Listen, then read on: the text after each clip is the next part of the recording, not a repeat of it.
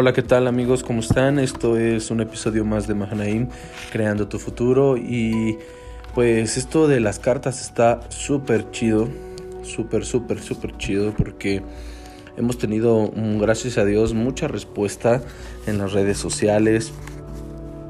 Te, te, voy a ser honesto, sí, sí creo que, que hay ahí dos o tres comentarios de, ¡ay! ¿no? Alguien hace rato platicaba con mi tía y, le decía, oye, este, escucha el podcast y todo. Y cuando vio el título dijo, ¡ay, cortas el diablo! Le dije, pero no es lo que todo el mundo se imagina. No estoy hablando de algo satánico ni nada. Simplemente estoy leyendo una, una novela, por llamarlo de esta forma, no sé, un, pensamiento filosófico de Cliff S. Lewis. Y está súper chido. Hoy estamos grabando aquí en el comedor de mi casa y aprovechando que el pequeño se quedó dormido y pues tenemos la oportunidad de grabar la tercera carta. Entonces estén listos, la verdad está increíble, no te separes. Eh, quiero antes de todo agradecer a todos aquellos que nos están escuchando desde los Estados Unidos.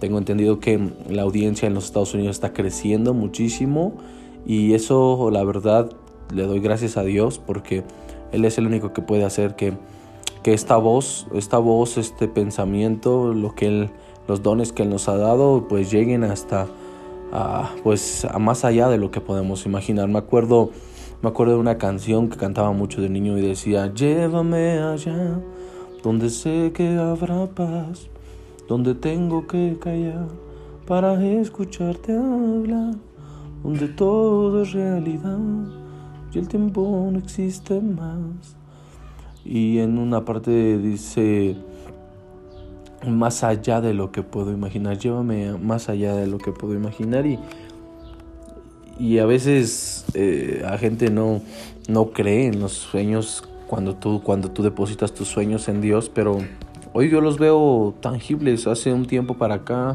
hace unos 3, 4 meses, yo le dije a Dios, voy a, voy a aceptar mi parte del reino, lo que me corresponde como como, como ciudadano del cielo, la porción que tú me has dado a heredad en esta tierra y, voy a cumplir gustosamente mi llamado. Y las cosas han cambiado muchísimo de 3, 4 meses para acá. Eh, cuando doy el 100% en lo que hago, me doy cuenta que Dios bendice y lo duplica y lo triplifica y, y te da el 200 al 300 al 1000 por uno en, su cosecha. Y por eso estamos eternamente agradecidos con Dios porque Él no es deudor de nadie, al contrario, Él tiene planes de bien para nuestras vidas. Entonces, bueno, sin más preámbulos, leamos la tercera carta de nuestro buen, de nuestro buen amigo Scrutupo. Scrutupo. Y, no sé si esté bien pronunciado, espero que bien, espero que sí, la verdad. Scrutupo. Que le escribe a su querido a su querido sobrino Orugario, ¿no? Y dice así, mi querido Orugario, me complace mucho todo lo que me cuentas acerca de las relaciones de este hombre con su madre, pero has de aprovechar tu ventaja. El enemigo debe estar trabajando desde el centro hacia el exterior, haciendo cada vez mayor la parte de la conducta del paciente que se rige por sus nuevos criterios cristianos y puede llegar a su comportamiento para con su madre en cualquier momento. Tienes que adelantártele. Mantente un estrecho contacto con nuestro colega Globoso, que se ocupa de la madre, y construyan entre los dos en esa casa una costumbre sólidamente establecida y consciente en que se fastidien mutuamente, pichándose todos los días. Para ello, los siguientes métodos son de utilidad. Y escuchen con atención. Dice número uno, mantén su atención centrada en la vida interior. Cree que su conversación es algo que está dentro de él y su atención está por tanto volcada de momento sobre todo hacia sus propios estados de ánimo, o más bien a esa versión edulcorada de dichos estados que está cuando debes permitirle ver. Dice, fomenta esta actitud, mantén su pensamiento lejos de las obligaciones más elementales, dirigiéndolo hacia las más elevadas y espirituales. Acentúa la más sutil de las características humanas, el horror a lo obvio y a la tendencia a descuidarlo. Debes conducirle a un estado en el que pueda practicar el autoanálisis durante una hora sin descubrir ninguno de aquellos rasgos suyos que son evidentes para cualquiera que haya vivido alguna vez en la misma casa o haya trabajado en la misma oficina. Por supuesto, dos, perdón, es imposible impedir que rece por su madre, pero disponemos de medios para hacer inicuas estas oraciones. Asegúrate de que sean siempre muy espirituales, de que siempre se preocupe por el estado de su alma y nunca se rehuma. De ahí se derivarán dos ventajas. En primer lugar, su atención se mantendrá fija en lo que considera pecados de su madre, lo cual, con un poco de ayuda por tu parte, puede conseguirse que haga referencia a cualquier acto de su madre que a tu paciente le resulte inconveniente o irritante. De este modo puede seguir restregando las heridas del día para que escuezan más. Incluso cuando está postrado de rodillas, la operación no es nada difícil y te resultará muy divertida. En segundo lugar, ya que las ideas acerca del alma de su madre han de ser muy rudimentarias y con frecuencia equivocadas, rezará en cierto sentido por una persona imaginaria y tu misión consistirá en hacer que esta persona imaginaria se parezca cada día menos a la madre real, a la señora de lengua puntiaguda con quien desayuna. Con el tiempo puedes hacer la separación tan grande que ningún pensamiento o sentimiento de sus oraciones por la madre imaginaría podría influir en su tratamiento de la auténtica. He tenido pacientes tan bien controlados que en un instante podían pasarles, hacerles pasar de pedir apasionadamente por el alma de su esposa o de su hijo a pegar o a insultar a la esposa o al hijo de verdad sin el menor escrúpulo. 3. Es frecuente que cuando dos seres humanos han convivido durante muchos años, cada uno tenga tonos de voz o gestos que al otro resulten infreblemente irritantes. Explota eso. Haz que tu paciente sea muy consciente de esa forma particular de levantar las cejas que tiene su madre, que, aprendió a detestar desde la infancia, y déjale que piense lo mucho que le desagrada. Déjale suponer que ella sabe lo molesto que le resulta ese gesto y que lo hace para fastidiarle. Si sabes hacer tu trabajo, no se percatará de la inmensa inverosimilitud de tal suposición. Por supuesto, nunca le deje sospechar que también él tiene tono de voz y miradas que molestan a su madre de forma semejante. ¿Cómo puede verse ni oírse? Como no puede verse, perdón, ni oírse, esto se consigue con facilidad. Y dice, 4. En la vida civilizada, el odio familiar suele expresarse diciendo cosas que sobre el papel parecen totalmente inofensivas. Las palabras no son ofensivas, pero en un tono de voz o en un momento en el que resultan poco menos que una bofetada, para mantener vivo ese fuego, tú y Globoso debéis cuidaros de que cada uno de ellos tenga algo así como un doble patrón de conducta. Tu paciente debe exigir que todo cuanto dice tome sentido literal y que se juzgue simplemente por las palabras exactas, al mismo tiempo que juzga cuando dice su, cuando dice su madre tras la misma minuciosa hipersensible interpretación del tono, del contexto y de la intención que él sospecha, y a ella hay que animarla a que haga lo mismo con él. De este modo, ambos pueden salir convencidos o casi después de cada discusión que son totalmente inocentes. Ya sabes cómo son estas cosas. Lo único que hago es preguntarle a qué hora estará lista la cena y se pone hecha una fiera. Una vez que este hábito está bien arraigado en la casa, tendrás la deliciosa situación de un ser humano que, que, dice ciertas cosas con el expreso propósito de ofender y sin embargo se queja de que se ofendan.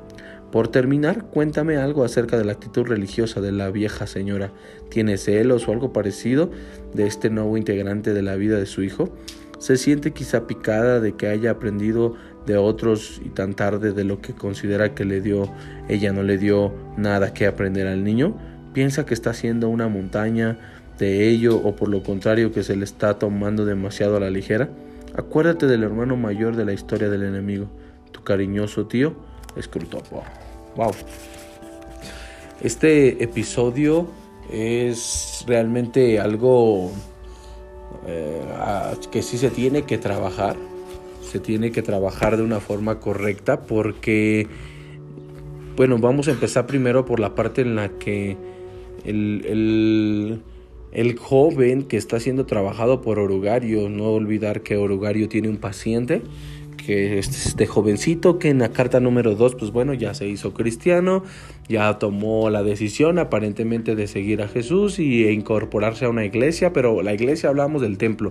Bien lo dijo en la carta anterior, no es la iglesia ese monstruo que crece a nivel mundial, ese monstruo que es eh, ese cuerpo verdadero de Cristo, sino eh, habla de la iglesia como ese lugar recóndito eh, con un con un sentido de, de de obscuridad, con algo ahí como turbio, como algo gótico, con, con obscuras paredes de negro. ¿Sí? Eh, esto es la iglesia, lo que dice Orugario, diciéndole, mejor dicho, Scrutopo le está dando las recomendaciones necesarias a, a Orugario para que, bueno, para que destruya a este, a, a su paciente. Entonces, eh, aquí le está diciendo, mira, ya es cristiano, ya es, ya este, ok, ya lo tenemos de ese lado, mientras no se mueva no hay problema, ¿no? Pero aquí le está diciendo, ¿sabes qué? Hazlo, hazlo creer totalmente que es espiritual. Oh, y eso, eso, eso nos, nos, pasa cada ratito, de, verdad eso nos pasa en, eh, cada segundo, porque dice, hazle creer que es espiritual, eh, va a ser una persona que se la va a pasar meditando dos, tres, cuatro horas encerrado en su cuarto y no va a llegar absolutamente a ningún lugar. Hazle creer que sabe, que entiende, pero es una persona totalmente descuidada. Eh, dile, es una persona que descuida sus los, los, los, las cosas más elementales de la vida, le dicen. Y esto, híjole, mm, es mucho de lo que eh, varias veces nos hemos encontrado, ¿no? Con hombres, eh, principalmente jóvenes, que, que, aprenden de esta forma. Quiero pensar, no dice cuántos años tiene el paciente, pero por, por cómo vive con su madre y pues yo quiero pensar que es un joven, debe tener entre unos 16, 18, 20 años esta personita y, y, les pasa mucho a los jóvenes, ¿no? Eh, yo conozco a muchos que quieren servir de tiempo completo en un lugar, quieren estar día y noche en este lugar llamado iglesia, templo, eh, y descuidan sus actividades más, más elementales, como desde que no se rasuran, desde que no se saben exprimir un barro, porque los traen todos blancos en la cara, eh, no son capaces de, de lavarse la boca, no son capaces de estar bien aseados, sino traen los tenis todos sucios, traen los pantalones sucios y cosas así que, que, lo menciona son elementales.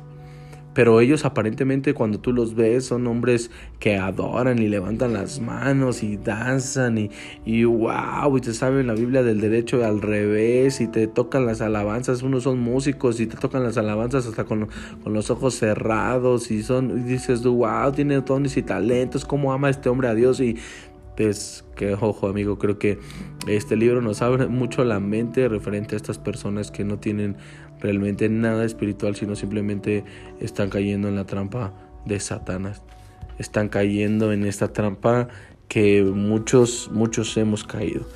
Muchos hemos caído. Yo platicaba hace un tiempo con mi hermano eh, carnal, con mi hermano eh, de sangre, el más pequeño, y le decía que pues estaba muy padre que quisiera servir a Dios, pero había cosas que tenía que trabajar en su corazón debido a que que para entrar a la iglesia, al verdadero cuerpo de Cristo, es necesitamos estar bien formados o necesitamos formarnos y querer y querer realmente transformar nuestro corazón. ¿Por qué? Porque nos volvemos formadores de otros. Entonces, aquí este el primer punto de realmente me gusta porque dice, mantén su atención centrada en la vida interior.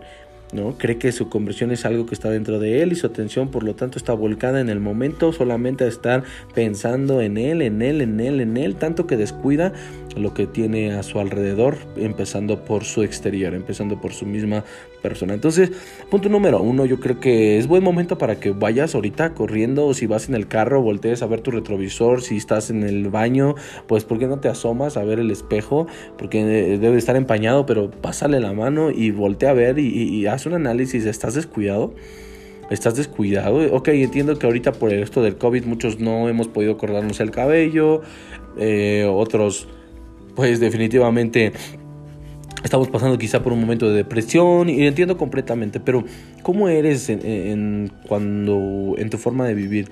Eh, te arreglas, no te arreglas, usas, hay personas que usas desodorante o te gusta oler axila, este, no te rasuras, andas todo así como crudelio, eh, ni los, los mocos te, salen, los, pelos de la nariz los traes todos así, eh, estoy atacando, quizá no atacando, estoy dando un punto de vista hacia hombres, pero mujer, mujer te rasuras la axila, mujer te hueles rico, mujer, eh, no sé, te depilas el bigote o, eh, eh, ¿qué, es lo que estás haciendo? Deja de creer que, el mundo espiritual es, eh, es, únicamente ahí, ahí es donde tienes que vivir. No, espera, el mundo espiritual controla lo natural, pero el mundo espiritual tiene que invadir tu mundo terrenal. Entonces tiene que haber una, tiene que haber una empatía, tiene que haber una sincronización, tiene que haber una igualdad, equidad en estos dos mundos. Y debes de estar tú bien precavido de cómo estás viviendo. Esto es lo que él está hablando en el punto número uno. El punto número dos habla de que, pues asegúrate de, de sacar ventaja en cómo, cómo él empieza a mirar desde otra perspectiva. Yo creo que esto nos pasa muchísimo. A mí me pasa cuando empiezas a orar por tu familia, empiezas a orar por los que tienes cercanos, empiezas a orar por sus, por sus errores, pero de una forma eh, ya en un punto donde estás totalmente enojado. Estás enojado de cuando tú empiezas a orar por esa persona y casi que Señor, quítame este estúpido de aquí o quítame este o quítame esta a esta persona que me está haciendo daño, míralo, está todo visco y está todo animal y empiezas a, empiezas a insultar y digo, no está mal, realmente eh, siempre se me ha enseñado y creo y, vivo en eso y la verdad lo, he aprendido y, y lo puedo recomendar porque me ha funcionado el hablar las cosas como son delante de Dios. Eh, el hablar lo que yo siento delante de Él.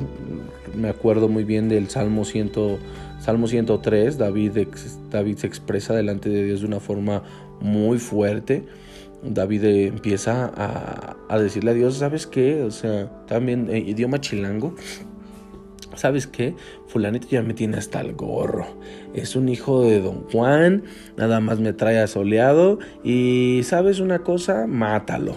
Mátalo a él, mátalo a todas sus familias, ¿sabes qué? Su, esposa, que su esposa quede viuda y que la tomen y también a sus hijos que queden huérfanos y que vayan y que vayan a pedirle el pan a todos los vecinos, que, que su casa se destruya, que no quede memoria de él, que sus generaciones se pierdan, que entonces cuando nosotros vemos esto del salmista, muchos hemos criticado a David y decimos, ¿cómo el rey David pudo tener semejante corazón para...?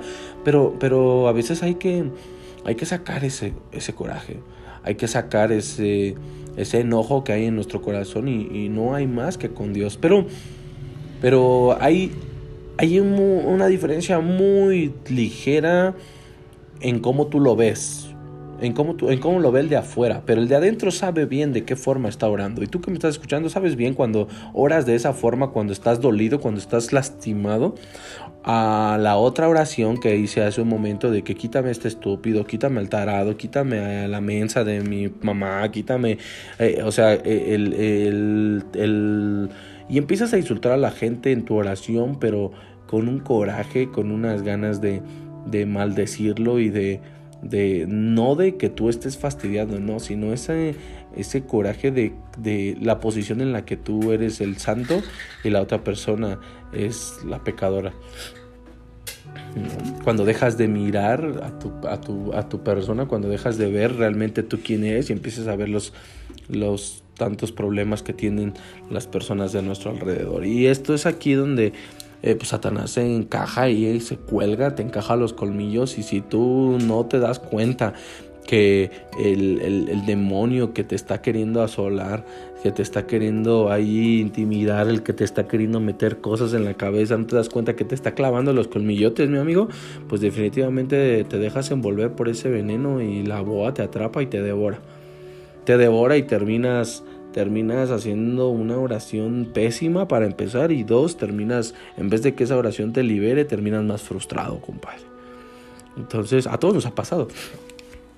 No me puedes decir que no. A mí me ha pasado y me pasó mucho cuando era muy joven que las estas disputas, yo te estoy leyendo la carta, yo creo que eh, con una persona con la que más peleo mucho es con mi mamá, ciertamente, realmente peleamos muchísimo. ¿No?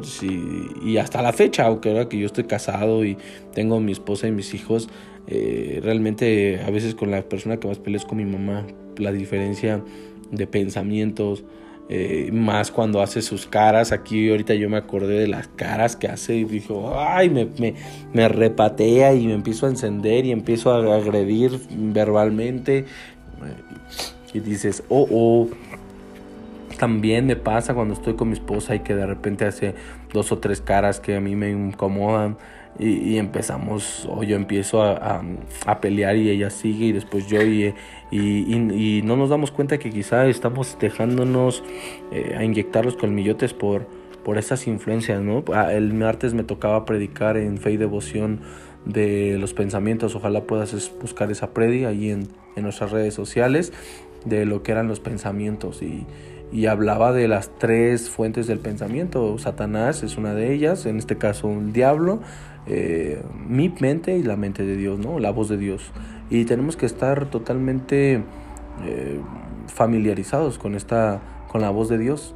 No me interesa familiarizarme con la voz de Satanás, ni siquiera me interesa. Me interesa escuchar la voz de Dios, porque nada que se le parezca a la voz de Dios, no darle, no darle pie, ni siquiera a mi propia voz, porque Satanás se puede vestir como ángel de luz y puede engañarme. Entonces debemos tener mucho cuidado con las voces que hay dentro de nuestra cabeza. Y esto es esto, ¿no? Y me encanta porque le hace pensar que esto de los gestos, ya todo nos pasa.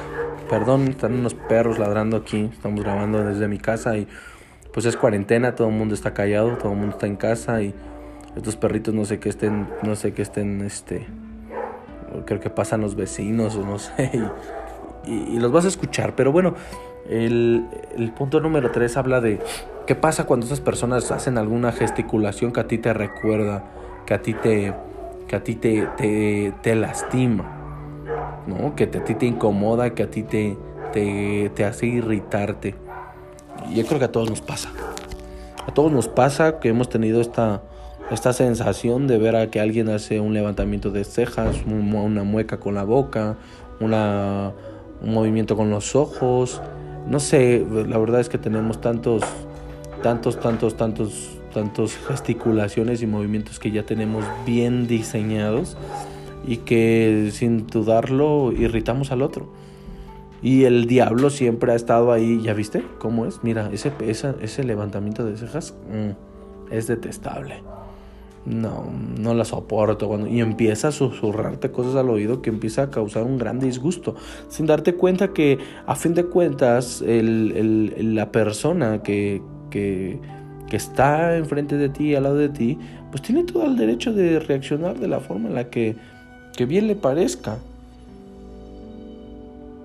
La cosa aquí es que hemos escuchado por tanto tiempo esas voces que lo único que estamos haciendo es permitiéndole, dándole entrada a Satanás, a los demonios que, que están allí para querer atormentarnos.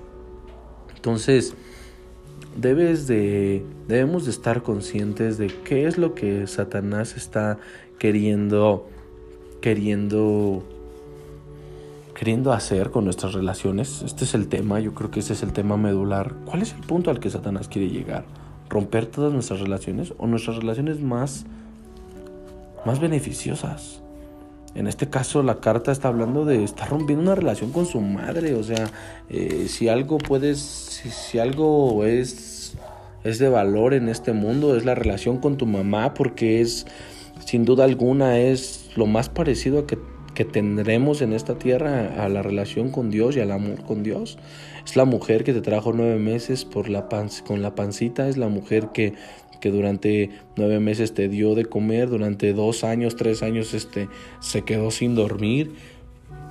dos, tres años comparte su comida, comparte su tiempo, eh, sacrifica su cuerpo, sacrifica su propia vida, su tiempo, sus diversiones y antepone todo por la vida de esta persona. Entonces, eh, creo que esta relación es muy significativa. Y todos aquellos que me están escuchando, si eh, hoy en día tienes alguna mala relación con tu madre, no hablas con ella desde hace mucho tiempo, yo te recomendaría que tomes ese teléfono y llámale a mamá. Llámale y dile que la amas, dile que te perdone por, por quizá los conflictos que han pasado, por las situaciones como se han, se han llevado a cabo y creo que esa relación es una de las más importantes en esta vida. Si tú que estás viviendo en otro país, están, están escuchando Guatemala, Panamá, Estados Unidos y, no has hablado con tu madre por mucho tiempo, creo que necesitas hacer un cambio urgente en tus prioridades.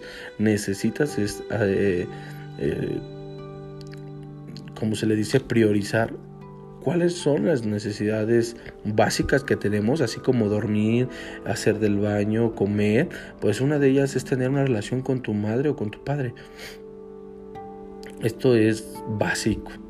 Básico porque esto es lo que te va a reafirmar. Aquí lo vemos como si él logra destruir esta relación, sin duda alguna le quita la protección más fuerte que podemos tener, la protección de la madre. Y, en el cuarto punto, último punto que está leyendo eh, eh, Orugario de la descripción de su tío, pues le está diciendo, ya lo tenemos tan diseñado que no me importa que esté de rodillas, o sea, no me importa que se ponga ahora de rodillas, no me importa absolutamente nada, mientras logremos el objetivo de que él, él tenga un, gran disgusto con su madre tan solo de verla y mirarla, de ver cómo camina, cómo masca el chicle, cómo se peinó y por qué, por qué se viste así, qué color trae, el tono de voz y todo, si logra llegar a ese punto, no me interesa que ore, ya sé que no va a orar con propósito, sino va a orar para quejarse y para maldecirla. Entonces, al contrario, eso todavía está increíble para mí, es más, me es más funcional. Así ha de pensar el enemigo. Debemos estar muy, muy, muy cuidadosos de cómo estamos viviendo y lo que tenemos, lo que, tenemos que reajustar en nuestras vidas. Eh, como lo que estuvimos platicando en Legacy el martes, la violencia y todo esto, creo que es necesario que nosotros pongamos atención en la vida que estamos llevando y de la forma en la que estamos viviendo debido a que pues puede tornarse muy, muy, muy peligroso lo que estamos viviendo. Y podemos vivir, lo peor de todo es que podemos vivir este planeta, este mundo, estos años, como hombres terrenales, podemos vivir engañados totalmente. No estoy hablando de que la salvación se pierda. Estoy hablando de que tú vas a ser salvo porque pues aceptaste a Jesús en tu corazón, pero el problema es que no cumpliste el propósito por el cual fuiste llamado. Y mi pregunta es para todos esos líderes que nos están viendo, que nos están escuchando, perdón. Ok, lideras una iglesia. Ok, eres líder de alabanza. Ok, tienes un propio trabajo, tienes un, un empleo de muchas personas, eres supervisor, gerente, ok. Y crees que estás cumpliendo tu propósito. Y si analizamos tu vida, si hoy pudieras hacer un autoanálisis y, y ver las cosas esenciales en tu vida, si están realmente ponderadas de forma correcta, o crees que vivir en el cielo o aparentemente en el cielo te hace ser el hombre que alcanzó su destino? ¿Qué hay de aquellos líderes de alabanza que no se lavan la boca? ¿Qué hay de aquellos pastores que totalmente están todos desalineados, no se pasa ni una toallita húmeda, dice por ahí mi esposa o mi suegra también dice y, todos, ¿quién dice chirgos? O, eh, sea, y, no estoy criticando, ni estoy menospreciando, ni, ni me estoy... Eh, ni me estoy haciendo una, una mofa de ellos, no, simplemente estamos analizando de acuerdo al, al panorama real. Estás tan, tan metido en tu meditación espiritual que has olvidado lo importante de la vida elemental, de la vida um, principal. Esto me lleva a un gran libro, no recuerdo el autor, pero se llama Reading, el ritmo de la vida, Reading of the Life, algo así se llama, no me acuerdo, Reading of the Life, el ritmo de la vida. Y habla de cuatro sectores en tu vida y, y mi pregunta es, ¿el ritmo es balanceado o es desbalanceado? ¿Es difícil? Claro que es difícil hallar un, hallar un contrapeso, hallar, un, hallar realmente un equilibrio. Es muy difícil. Pero creo que la verdadera espiritualidad te lleva a eso. Creo que la verdadera disciplina espiritual te lleva y te conlleva a todo eso. Desde ser un obrero, ser un empresario, ser un trabajador, ser un líder de alabanza, ser un líder de jóvenes, ser un pastor, un profeta, lo cual sea tu llamado, cual sea a lo que te dediques. Creo que tenemos que tener mucho cuidado de lo que de lo que esas voces que están a nuestro alrededor están influyendo en nuestras vidas.